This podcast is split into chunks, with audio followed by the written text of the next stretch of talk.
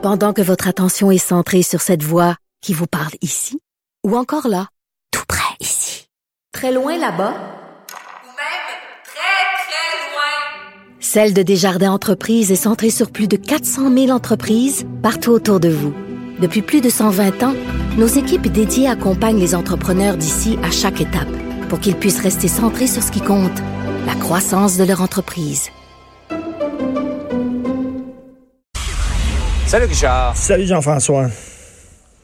Autre cas d'enfant maltraité et encore une fois à Granby, c'est absolument désolant. Écoute, on regarde ça, on n'en revient pas, on est furieux, on est triste. euh, Et dès, dès 2013, c'était connu. hein, on, en- a beaucoup parlé hier et ce matin, mais je le rappelle quand même parce que c'est vraiment épouvantable. Euh, quatre enfants qui vivent dans un environnement euh, sordide avec neuf chiens dans la maison, 12 chiens, même trois chiens, neuf petits chiots, de l'urine, des excréments partout. Ils dorment sur un matelas souillé, euh, sans drap. Ils sont tellement sales lorsqu'ils arrivent à l'école que les professeurs doivent les laver avec des lingettes. Euh, ils sont mal nourris. Les chiens, j'imagine que les autres étaient très bien nourris. Par contre, les gros chiens, parce que c'est important de nourrir les chiens, les enfants beaucoup moins. Bref, il y a eu des signalements.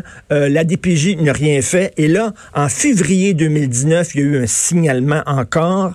Et ça a pris cinq mois cinq mois avant que le dossier se retrouve sur le bureau d'une intervenante.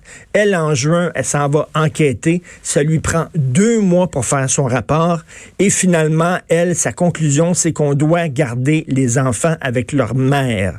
On doit garder les... Ça, ça, on comprend pas comment ça se fait qu'ils sont arrivés à cette conclusion-là en disant que, bon, ils doivent rester là, les enfants, alors qu'ils vivaient vraiment dans un environnement toxique, épouvantable.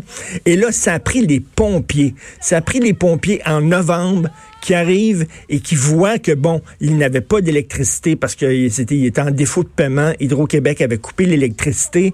Euh, la dame en question s'était branchée chez le voisin. Donc, ça pouvait, euh, ça pouvait être menaçant. Là, il pouvait avoir un feu. C'était un éc à feu. Et là, les pompiers ont dit, mais ça n'a pas de bon sens de laisser ouais. des enfants dans un, environnement comme ça. Et là, Jean-François, là, Ben, la DPJ... chance que les pompiers étaient là. Ben, une chance que les pompiers étaient là. Ben, mais c'est les pompiers qui ont fait la job. Ça prend maintenant des pompiers pour sauver les enfants. Et là, on a retiré les enfants et on les a mis dans les familles d'accueil. Tout ça alors qu'on disait, suite au décès de cet enfant martyr à Granby, plus jamais, plus jamais, il faut pas que ça se reproduise. Ben, ça s'est Eh ouais. reproduit et dans la même ville.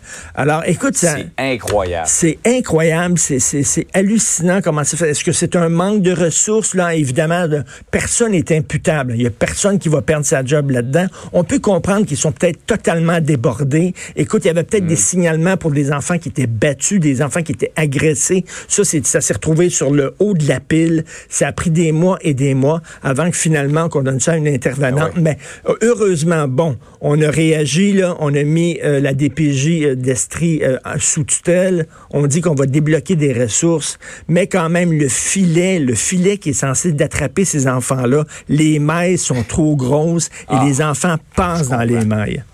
Ça n'a aucun Parce que si un cas comme celui-là vaut pas une intervention immédiate, je me demande qu'est-ce qui vaut une intervention immédiate. Ben oui, ben oui, tout à fait. Ça tombe sur le sang.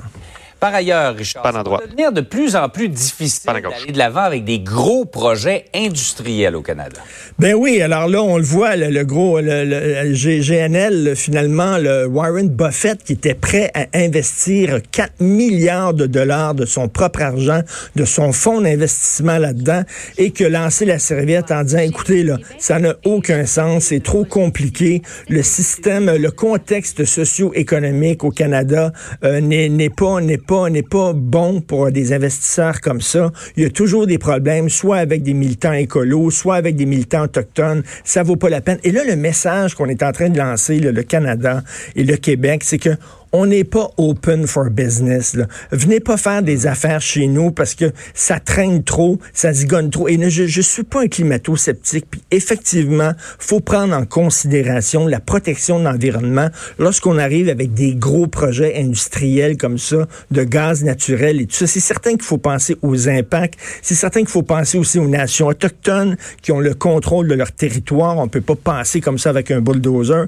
Je comprends tout ça, mais en même temps, est-ce un maintenant, on va stopper tout développement économique. On les aime, nos programmes sociaux, Jean-François.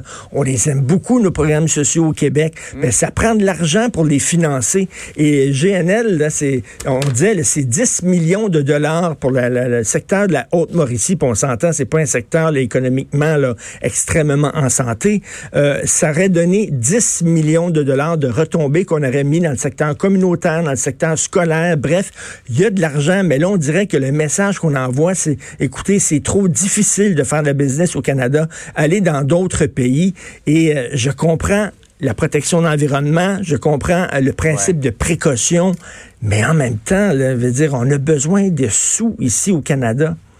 Donc, c'est assez inquiétant. On ne pas avoir, comme on dit, le beurre et l'argent du beurre. Non, non, il va falloir à un moment donné couper dans nos dépenses alors et couper dans certains programmes sociaux, parce qu'on ne peut pas tout avoir et refuser à tout prix le développement économique. Richard, passe une belle fin de semaine. Bon week-end tout le monde.